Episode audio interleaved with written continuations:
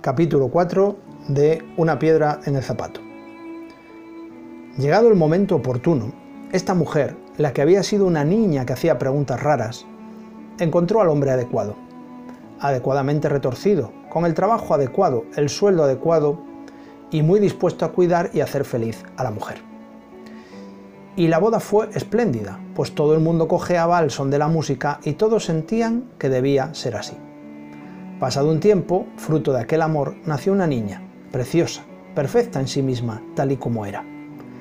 A la niña, en su carrito, le ponían preciosos zapatitos que nunca pisaban el suelo, nunca se manchaban y nunca una piedrecita entraba en ellos.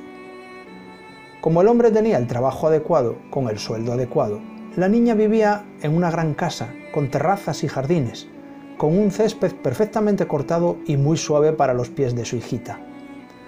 Así, la niña creció en un entorno libre de piedrecitas, caminando casi siempre descalza por la casa y los jardines. Sus pies se sentían libres sin zapatos y las pocas veces que se los ponía para salir de casa le resultaban incómodos. Un día, ya cumplidos los cinco años, había salido con su mamá a dar un paseo por un camino cuando una piedrecita le entró en el zapato. Mamá, mamá, me ha entrado una piedra en el zapato y me molesta al andar, dijo la niña. No te preocupes, hija, eso es normal, le pasa a todo el mundo, respondió la madre repitiendo las palabras que su propia madre había pronunciado años atrás. La niña, ante las sabias palabras de su madre, siguió caminando, aunque la piedra le hacía daño. Pero, a cada paso que daba, el dolor se hacía más intenso e insoportable, por lo que se paró y se sentó en el suelo. No puedo seguir, mamá, me duele mucho. Mi niña, le dijo cariñosamente la madre, todos llevamos alguna piedra en el zapato y aunque al principio nos molesta, con el tiempo nos acostumbramos y ya nos da igual. Pero mamá, es que me hace daño. Pues no se puede quitar, así que tendrás que aguantarte y seguir caminando. La niña, que hasta entonces casi nunca había utilizado zapatos y había vivido en su casa con jardines, no comprendía por qué su pie tenía que aceptar ese dolor cuando hasta entonces no había sido así, y se negó a levantarse. Su madre no quería enfadarse con ella, pero le insistía en que siguiese caminando, que pronto se le pasaría. Pero la niña, a pesar de sus cinco años, tenía claro que la piedra en el zapato le hacía daño y no estaba dispuesta a caminar. Para distraerla de su obstinada idea, la madre se sentó a su lado un ratito y empezaron a charlar. Mamá, ¿por qué todo el mundo camina cojeando y todos tienen el cuerpo tan retorcido? ¿Qué preguntas me haces? Pues porque es lo normal, todos somos así. Pero es que los niños pequeños no son así. Bueno, pero según se va creciendo, nuestros cuerpos empiezan a retorcerse y no se puede hacer nada. Así es nuestra naturaleza. ¿Y a mí me va a pasar también? Pues claro, tú no vas a ser diferente. Pues yo no quiero tener ese cuerpo tan retorcido. Es feo, no quiero.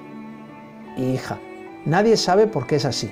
Los médicos y los científicos llevan desde siempre investigando las causas de esos dolores y cambios en los cuerpos, pero nadie da con la razón. Lo único que podemos hacer es tomar pastillitas para no sentir el dolor. Yo no pienso tomarme pastillas para nada. Hija, cuando llegue el momento tendrás que hacerlo, como todo el mundo. Cuando la niña llegó a la casa, el pie le dolía tanto que nada más entrar en su habitación se quitó el zapato en el que estaba la piedra. Sin decir nada a su madre ni a su padre, aun a riesgo de una regañina, se atrevió a meter la mano en el zapato, coger la piedra y sacarla. A partir de entonces, cada vez que una piedra le entraba en el zapato, la sacaba cuando nadie la veía, por lo que caminaba recta y sin cojear lo que extrañaba a toda la familia. A los siete años la llevaron al médico. Mire usted, esta niña no es normal. Camina recta, no cojea. Su cuerpo no se deforma adecuadamente. Algo le pasa, nos tiene muy preocupados. Sí, la verdad es que nunca había visto un caso como este. A su edad ya debería tener los tobillos torcidos y las rodillas un poco giradas, pero, en fin, Quizás tenga un poco de retraso en su desarrollo. Esperaremos un poco más. La niña siguió creciendo y sacando en secreto las piedrecitas de los zapatos, por lo que se desarrolló sin torcimientos, giros ni dobleces.